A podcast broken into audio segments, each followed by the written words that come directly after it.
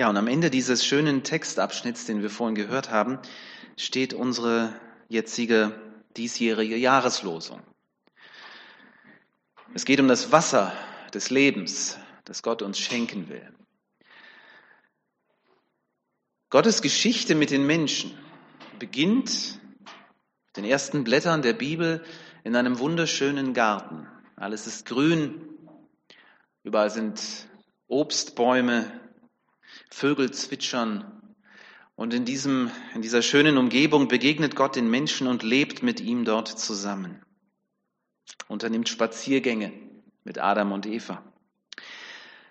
Und am Ende der Zeit, das lesen wir dann in der Offenbarung, die, die letzten Zeilen in diesem wunderbaren Buch, das Gott uns schenkt, da kommt dann das neue Jerusalem herab auf die Erde. Menschen aus allen Völkern, aus allen Sprachen und Nationen leben dort zusammen. Und dort ist dann auch von Grün die Rede, von Bäumen, die das ganze Jahr über grün bleiben und die Früchte tragen.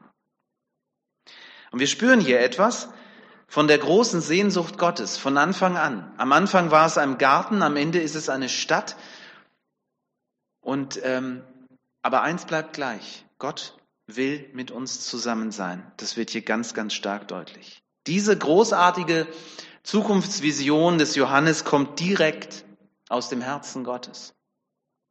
Diese Bilder spiegeln seinen Wunsch wider, seine Sehnsucht und diese Sehnsucht hatte er von Anfang an. Gemeinsam mit seinen geliebten Geschöpfen möchte er leben in Frieden und in Harmonie. Mit dieser Sehnsucht hat Gott uns auch gemacht. Wir sind damit ausgestattet worden. Wir sind damit im Grunde genommen geboren worden, auf die Welt gekommen. Auch das finden wir schon im Alten Testament, im Buch Prediger. Da heißt es in Kapitel 3, Vers 11, Gott hat die Ewigkeit in unser Herz gelegt. Also Gott hat uns geschaffen mit etwas Ewigkeit, mit etwas, das nicht von dieser Welt ist, das aber dann in uns steckt und ja, das sich nach Erfüllung sehnt. Gott hat die Ewigkeit in unser Herz gelegt. Das heißt, da ist ein Raum in uns, in unserem Herzen, wenn man so will, ein leerer Raum, der sich nach Erfüllung sehnt der, der gefüllt werden will mit guten Dingen, mit etwas ganz Bestimmtem, mit Gott. Denn nur Gott kann diesen Raum wirklich so füllen, dass wir am Ende sagen, ich bin zufrieden. Und da ist ein Durst in uns, das ist der Durst der Seele, auch das finden wir schon im Alten Testament. Die Kinder Korach zum Beispiel bringen es zum Ausdruck in Psalm 42, äh, Vers 3. Da heißt es, wie der Hirsch lechzt nach frischem Wasser. So schreit meine Seele Gott zu dir. Hier spüren wir etwas von der Sehnsucht, mit der Gott uns gemacht hat. Und ich glaube, dass jeder Mensch diese Sehnsucht hat ganz tief in sich. Und dass es natürlich Momente gibt, in denen unser Schrei stärker ist als in anderen Momenten. Manchmal spüren wir unsere Sehnsucht auch nicht so stark, aber wir sind von vornherein, sobald wir geboren werden, sind wir auf der Suche nach Möglichkeiten, diesen Raum in uns, diesen leeren Raum. Jemand hat auch mal gesagt, das ist ein Vakuum in uns, ja, das zu füllen. Kirchenvater Augustinus sagt, und es geht auch in diese Richtung, unsere Seele ist unruhig, bis sie Ruhe findet in Gott. Das Bild, mit dem Gott uns diese Vision nun zeigt, ist Wasser. Wasser ist ja nun der Stoff des Lebens, das wissen wir. Pflanzen Tiere, nicht zuletzt auch wir Menschen sind ja auf Wasser angewiesen. Wir brauchen Wasser. Wir bestehen ja zu einem großen Teil auch aus Wasser und wir müssen immer wieder nachfüllen ja, mit gutem, frischem Wasser, damit der Körper auch gesund bleibt. Jetzt könnte man im ersten Moment denken, na ja, Wasser ist ja auch kein Problem. Wasser gibt es ja genug auf diesem Planeten. Die Meere sind ja voll davon. Aber mit dem salzigen Nass können wir, davon können wir nicht leben. Und das ging auch den ersten Lesern dieser Zeilen schon so, dass das Meer nicht unbedingt irgendwas Positives für sie war, sondern sehr negativ. Deswegen heißt es dann auch an einer Stelle in der Offenbarung, wenn praktisch Gott die neue Welt schafft, dann heißt es, und es war kein Meer mehr da. Das bedeutete für die Menschen damals Sicherheit, weil das Meer war etwas Schlimmes. Sie haben das ja auch erlebt, wenn sie in der Nähe des Meeres wohnten, dass das Meer sie nicht nur ernährt hat, dass sie da nicht nur Fische fangen konnten, sondern dass das Meer unberechenbar war. In der Tiefe des Meeres, so glaubten die Menschen damals, gab es monströse Geschöpfe. Naja, und wir wissen ja auch nicht, was da ganz tief unten wirklich ist. Gell? Dann erlebten sie immer wieder, dass ihre Schiffe vom Meer verschlungen wurden und dann einfach weg waren. Das Meer zerstörte Küsten, überflutete Inseln und Land. Also das, was die meisten von uns eher positiv mit dem Meer so verbinden, zu sagen, da gehe ich hin, da mache ich Urlaub, da lasse ich es mir gut gehen, das ging den Leuten damals nicht unbedingt so. Aber hier in unserem Text geht es nicht um das salzige Meerwasser, sondern es geht um eine Quelle, um ein klares, kaltes, sprudelndes Süßwasser. Und ähm, allein wenn ich das so sage, kriege ich auf einmal Durst. Ich weiß nicht, ob es euch auch so geht. Ähm, und jeder Wanderer, der, der unterwegs ist und ähm, verschwitzt und müde dann plötzlich an so eine Quelle kommt, oh, das, ist, das ist was Wunderbares. Und sei es, dass man aus der hohlen Hand heraus einfach ein paar Tropfen davon zu sich nimmt, während man Rast macht. Erfrischend, wohltuend. So ist das Wasser einer Quelle. Es stillt den Durst. Es tut es tatsächlich. Und so wird uns hier dieses lebensspendende Wasser zu einem Bild. Gott verspricht, dass er unseren Durst stillen wird, dass er unsere Sehnsucht entgegenkommt und sie stillen wird.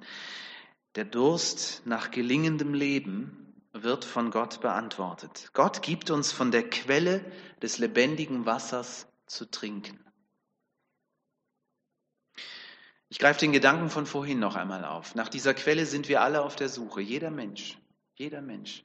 Wir suchen danach, sobald wir den Mutterleib verlassen. Im Grunde genommen ist der erste Schrei, den der Mensch tut, ein Schrei nach Leben, ein Schrei nach Sinn, ein Schrei nach diesem Lebenswasser. Wir suchen. Wir fangen ganz schnell an zu suchen. Wir suchen in unterschiedlichen Dingen und in schönen Dingen. Und ich möchte einfach so ein paar davon auch nennen weil ich vermute, dass es euch da ähnlich geht wie mir, obwohl wir dann natürlich unterschiedlich sind. Ich habe sehr schnell angefangen, in Büchern und Geschichten zu suchen. Ich konnte damals in der Schule, in der ersten Klasse gar nicht abwarten, bis wir das Alphabet durch hatten. Ich habe mir dann so den Rest einfach ganz schnell selber beigebracht, weil ich wollte diese Bücher endlich lesen. Ich wollte wissen, was steht da drin. Das war so faszinierend für mich. Und dann äh, habe ich ein Buch durchgelesen von einem Autor, den ich damals, Max Kruse war so das, was ich so gelesen habe. Äh, die Geschichten von Urmel, keine Ahnung, ob sie jemand kennt, also eher so fantastische Geschichten. Diese, äh, dieses Thema fantastisch, das ist auch bis heute noch so geblieben. Ähm, und dann musste ich das nächste lesen. Das, das war fast schon wie so eine Sucht. Und nachdem ich dann so drei oder vier Bücher gelesen habe, habe ich dann eine, eine merkwürdige Erfahrung gemacht, wo ich gedacht habe, komisch, wieso ist das so? Und das hat mich dann traurig gemacht. Weil ich habe dann beim vierten Buch so das Gefühl gehabt, das hat er alles schon mal geschrieben, so ähnlich natürlich, und irgendwie war das auch schon mal spannender und besser. Dann habe ich gedacht, wahrscheinlich muss ich irgendwas anderes lesen und habe es dann auch so gemacht. Aber diese Erfahrung, die ging mit mir. Dass so ein, so ein, so ein, so ein fader Beigeschmack bei den schönen Dingen des Lebens da ist. Und ich glaube, das kennt ihr auch. Und ich glaube, das ist ja nicht nur bei Büchern und Geschichten so. Man kann das genauso auch in der Musik erleben oder in der Kunst. Ich meine, gerade Musik, gell? Äh, Klänge oder auch Bilder wecken in uns diese Sehnsucht. Und ich glaube, aus diesem Grund fangen Menschen an, begabte Menschen an, sich hinzusetzen und was zu malen oder auch Musik zu machen. Und ich glaube, aus diesem Grund fangen die anderen an, äh, Bilder und Musik zu kaufen, zu sammeln. Man, man hängt sich schöne Bilder an die Wand, man macht Fotos und gibt sie anderen weiter. Man sammelt ähm, Musik, ist gespannt auf das nächste Album des, des Interpreten, den man so gerne mag, gell? wartet sehnsüchtig darauf, weil wir uns in der Musik so ein Stück wiederfinden. Vielleicht nicht nur in der Musik, sondern auch in den Texten. Und die Enttäuschung, die ist immer vorprogrammiert. Dann heißt es in der Rezension, der Autor des Buches konnte die Erwartungen an seinen neuesten Roman nicht erfüllen. Ja, das heißt immer ganz schnell so. Also die, Kritiker sind immer ganz schnell da und geben dieser Enttäuschung Ausdruck. Oder ja, ich meine, der großartigste Komponist kommt irgendwann an den Punkt, wo er merkt, ich kann meine Leistung nicht nochmal toppen. Und die Fans sagen dann, er hat seinen Zenit überschritten. Ich will noch einen zweiten, äh, einen zweiten Bereich aufmachen, wo das auch sehr schön deutlich wird. Unsere Suche nach Sinn, nach Leben. Die Suche, dieses innere Vakuum zu füllen. Wir suchen nämlich bei anderen Menschen. Wir suchen in Beziehungen. Als Kinder erwarten wir natürlich ganz viel von unseren Eltern. Wir erwarten etwas von unserem besten Freund, der besten Freundin, dass sie für uns da sind, diese Menschen. Wenn wir dann älter werden, dann äh, geht es um sexuelle Erfahrung. Und dahinter steckt im Grunde genommen auch diese, diese Sehnsucht danach, dass, dass ich diesen einen Menschen finde, der meine Sehnsucht füllt, der mich so lieben kann, wie ich mir das wünsche, dass es mir so richtig gut geht. Meine große Sehnsucht nach Liebe, sie soll doch gestillt werden.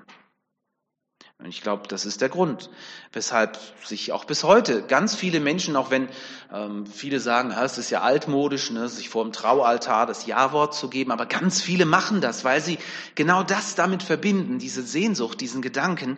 Dann habe ich diesen einen Menschen gefunden, mit dem ich in guten und in schlechten Tagen zusammenlebe, bis dass der Tod uns scheidet. Das ist ein wunderschöner Gedanke. Tja, aber die Tatsache, dass jede zweite Ehe geschieden wird, zeigt ja, dass wir das auch in der Liebe mit ganz, ganz vielen enttäuschten Menschen zu tun haben. Und diese Menschen machen dann oft den Fehler, dass sie nun erst recht weitersuchen, weil sie sagen sich, ähm, wenn ich jetzt den Falschen geheiratet habe, ja, das bedeutet ja, dass der Richtige irgendwo noch da draußen sein muss. Also muss ich ihn ganz schnell finden. Und manchen Menschen spürt man die schiere Verzweiflung ab, wenn sie dann sich sofort wieder in die nächste Beziehung hineinstürzen. Enttäuschung, Sehnsucht, Schritte dahin, Enttäuschung. Enttäuschung ist aber nicht nur schlecht, nicht nur schlecht.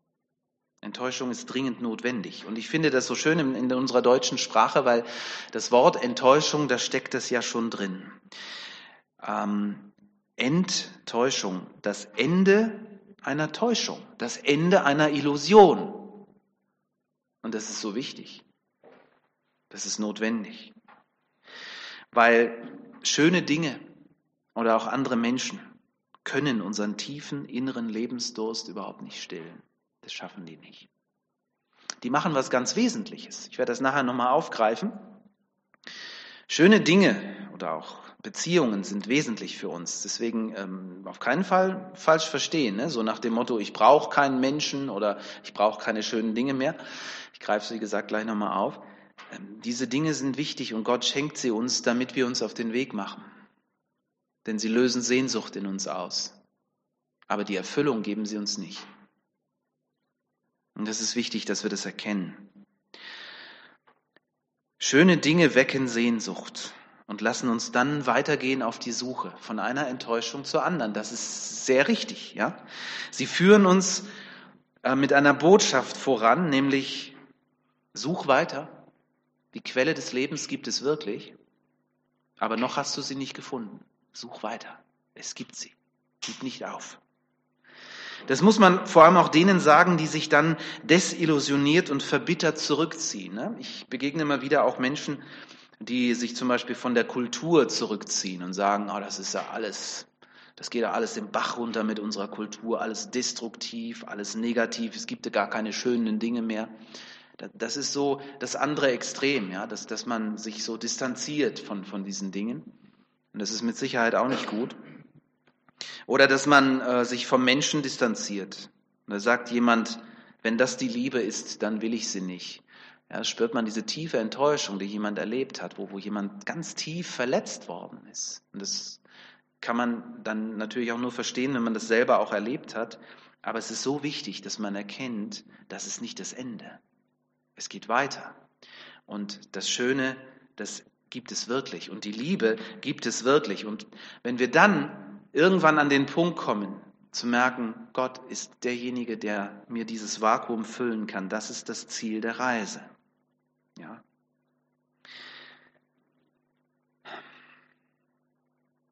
Haben wir den Mut, weiter zu suchen, wenn wir verletzt worden sind, wenn wir enttäuscht worden sind? Das ist eine wichtige Frage. Denn die Quelle des Lebens, wenn die so schwer zu finden ist, dann muss man ja die Frage stellen, lohnt sich die Suche? Vielleicht gibt es einige besondere Menschen, die sie finden, aber uns einfachen Menschen ist das doch unerreichbar, oder? Und äh, wenn ich sie finde, dann ist sie wahrscheinlich unbezahlbar, weil sie so wertvoll ist. Und wertvoll ist sie wirklich. Und das darf auch deutlich werden. All unser Vermögen, all unsere Kraft, all unsere Bemühungen würden nicht reichen für einen einzigen Schluck aus dem Wasser von dieser Quelle. Wenn Gott selbst diese Quelle ist, dann können wir Gott nicht kaufen. Nicht mit allem Geld, das, das, das man hat oder haben könnte. Wir können Gott auch nicht finden. Nicht von uns aus. Nicht durch das Halten der Gebote, nicht durch Gebete, nicht durch Meditation, nicht durch irgendein Bemühen. Gott wohnt in einem Licht, heißt es in der Bibel, wo wir keinen Zugang haben. Aber deshalb, und das haben wir ja gerade in den letzten Tagen gefeiert an Weihnachten, deshalb kommt ja Gott auch zu uns weil wir es doch selber nicht schaffen können. Gott kommt zu uns in Jesus. Er wird Mensch. Er schenkt uns sein Leben. Er gibt uns sein Blut. Wir werden es gleich im Abendmahl noch einmal wieder feiern und uns dessen bewusst werden. Wir trinken aus der Quelle des Lebens. Jesus selbst schenkt sich uns. Und bei Jesus erleben wir Vergebung und Annahme und Liebe und diese Erfüllung, von der wir gerade gesprochen haben. So sehr hat Gott die Welt geliebt, dass er seinen eigenen Sohn, seinen eingeborenen Sohn gab, damit alle, die an ihn glauben, nicht verloren werden, sondern das ewige Leben haben. Der berühmte Vers aus Johannes 3, Vers 16. Gott gibt uns aus der Quelle des Lebens zu trinken. Umsonst. Das sagt die Jahreslosung hier noch einmal ganz deutlich. Das sagen uns alle Texte aus der, aus der Bibel, aus dem Alten und Neuen Testament. Diese Quelle des Lebens, wir können sie nicht finden, wir können sie nicht kaufen, wir können sie in dem Sinne auch nicht haben, aber Gott schenkt sie uns umsonst. Es ist Geschenk, es ist Gnade. Seine Erlösung kennt kein Kleingedrucktes. Und seine Liebe kennt kein Maß und keine Grenze. Ich will ähm, dennoch hier nochmal einen Gedanken anknüpfen, der vorhin schon so ein bisschen anklang, weil ähm, ich merke, dass wir als Christen manchmal hier auch so ein bisschen neben der Spur sind. Und ich glaube, gerade meine Generation und die Generation vor mir, die ähm, war hier in einer besonderen Versuchung immer wieder auch. Ich war die Tage auf einem, einer Geburtstagsfeier es waren äh, ganz viele Christen dort und wir kamen über die Vergangenheit ins Gespräch. Wie bist du denn so als Christ aufgewachsen? Wie war denn das früher so bei dir in der Gemeinde? Und dann haben wir auf einmal miteinander festgestellt, es war alles sehr eng. Es ging immer nur um Dinge, die man nicht durfte. So eigenartig, gell? Ich bin auch noch so aufgewachsen. Immer so mit, diesem, mit dieser Verneinung. Alles ist böse, die Welt draußen ist böse, ne? und es geht darum, dass man sich davor schützt. Und vieles davon ist ja auch wahr. Ich habe manchmal so den Eindruck, dass unsere junge Generation dabei ist, ähm, so das, dieses andere Extrem wieder ähm, zu ähm, erfinden, zu gucken, alles geht, ne? es ist egal, ich, ich mache einfach alles mit und so. Ist vielleicht das andere Extrem, aber dazu ähm, ein andermal. Wir kommen manchmal als Christen an diesen Punkt, dass wir denken, na ja, wenn Jesus das Ende unserer Sehnsucht ist, wenn Jesus unsere Sehnsucht gestillt hat, dann brauche ich ja außer Jesus auch nichts mehr, gell? Dann will ich auch nichts mehr. Und der nächste Schritt ist der zu sagen, dann gönne ich dem anderen auch nichts mehr. Und da sind wir so ein bisschen in Gefahr, dass wir ähm, hier von einer Seite des Pferdes runterfallen und uns von allen möglichen Dingen distanzieren, die aber eigentlich gar nicht schlecht sind, die schön sind. Das sind die schönen Dinge, die Gott uns schenkt. Und ich glaube, das ist ganz wichtig, dass wir, dass wir uns da wieder aufrichten und nicht von dieser Seite des Pferdes herunterfallen. Denn Christen suchen hoffentlich immer noch nach schönen Dingen in der Musik, in der Kunst und distanzieren sich nicht einfach von allem, was in dem Sinne, ich sag mal in Anführungszeichen, weltlich ist, ja.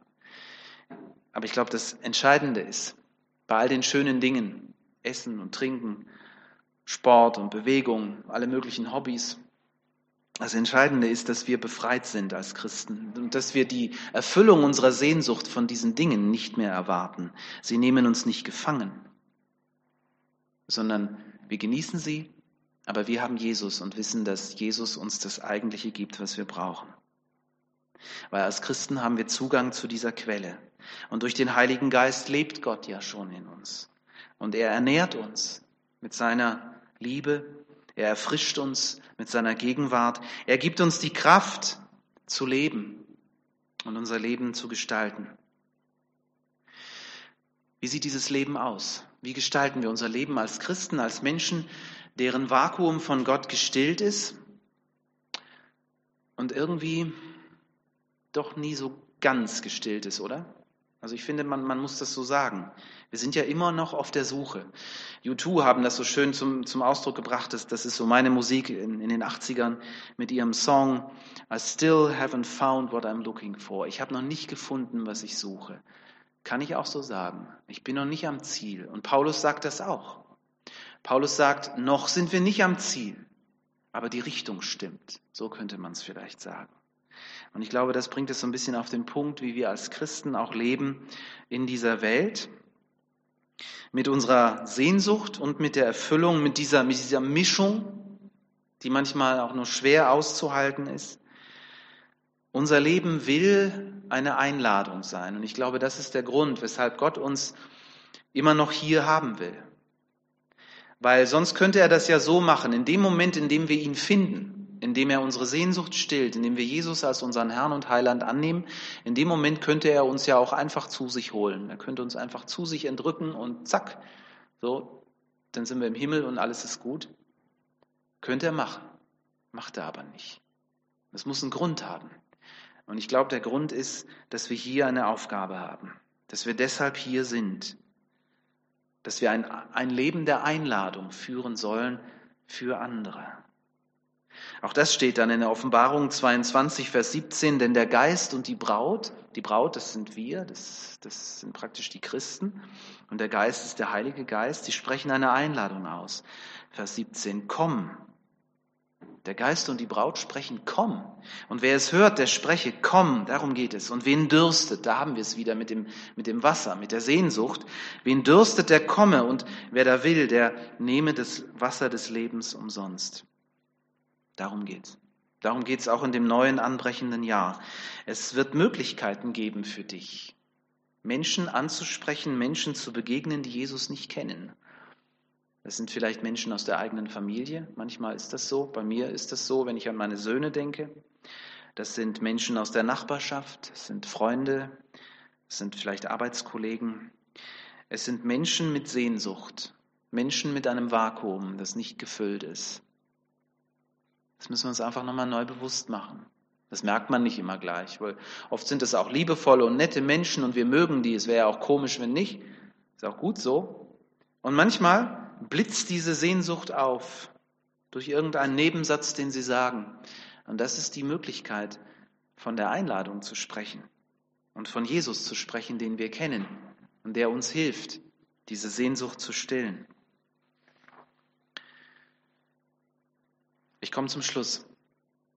Wir hatten gesagt, Gottes Geschichte mit den Menschen beginnt in einem Garten und endet in einer Stadt. Ich bin nochmal an diesem Gedanken hängen geblieben. Erstmal hat er mich so ein bisschen gestört, weil ich jemand bin, der Städte nicht so mag. Ich, äh, Garten, Garten ist okay und ein Park mag ich auch, aber eine Stadt ist für mich sowas.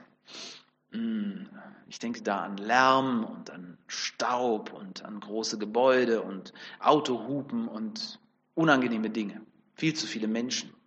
Aber interessant, dass Gott das offensichtlich anders sieht. Ich, ich glaube, ich muss da umdenken, weil Gottes Geschichte mit dem Menschen beginnt in einem Garten, aber sie endet in einer Stadt. Das heißt, Gott mag unsere Städte. Ich will das wirklich ähm, so auf den Punkt bringen. Für, für mich und auch für euch. Gott mag die Stadt, in der du lebst. Gott mag Hohenacker. Muss man sich einfach mal so auf der Zunge zergehen lassen. Und Gott mag die Menschen, die hier in Hohenacker leben. Das führt mich zu der Frage, mag ich die Menschen hier eigentlich auch? Hm. Ich weiche jetzt so ein bisschen aus und ich darf das ja, weil ich hier nicht wohne. Gell? Dann sage ich, ja, ich kenne die Menschen hier auch überhaupt nicht oder die wenigsten. Ne? Und dann kommt ja dazu, und das geht euch wahrscheinlich auch so, dass ihr sagt, ja, wir treffen uns hier jeden Sonntag, aber die Menschen aus Hohenacker, die, die kommen ja nicht hierher. Die wenigsten. Aber mit diesem Gedanken schließe ich jetzt wirklich, nach Frieden, nach Erfüllung sehnen sich diese Menschen auch, und zwar alle, junge und alte, Männer und Frauen, Schwaben und Reingeschmeckte, Einheimische und Menschen aus aller Herren Länder. Und mit diesem Blickwinkel möchte ich gerne, und da mache ich euch Mut, das auch so zu machen, mit diesem Blickwinkel lasst uns in dieses neue Jahr hineingehen. Menschen haben Sehnsucht nach dem Wasser des Lebens. Also lasst uns selbst immer wieder, immer wieder einen ganz tiefen Schluck von diesem Wasser zu uns nehmen. Aber dann sind wir glaubhafte Zeugen und Boten der Liebe Gottes. Und Gott will uns senden mit diesem Bewusstsein. Die Welt hat Durst und wir wissen, wo die Quelle ist. Amen.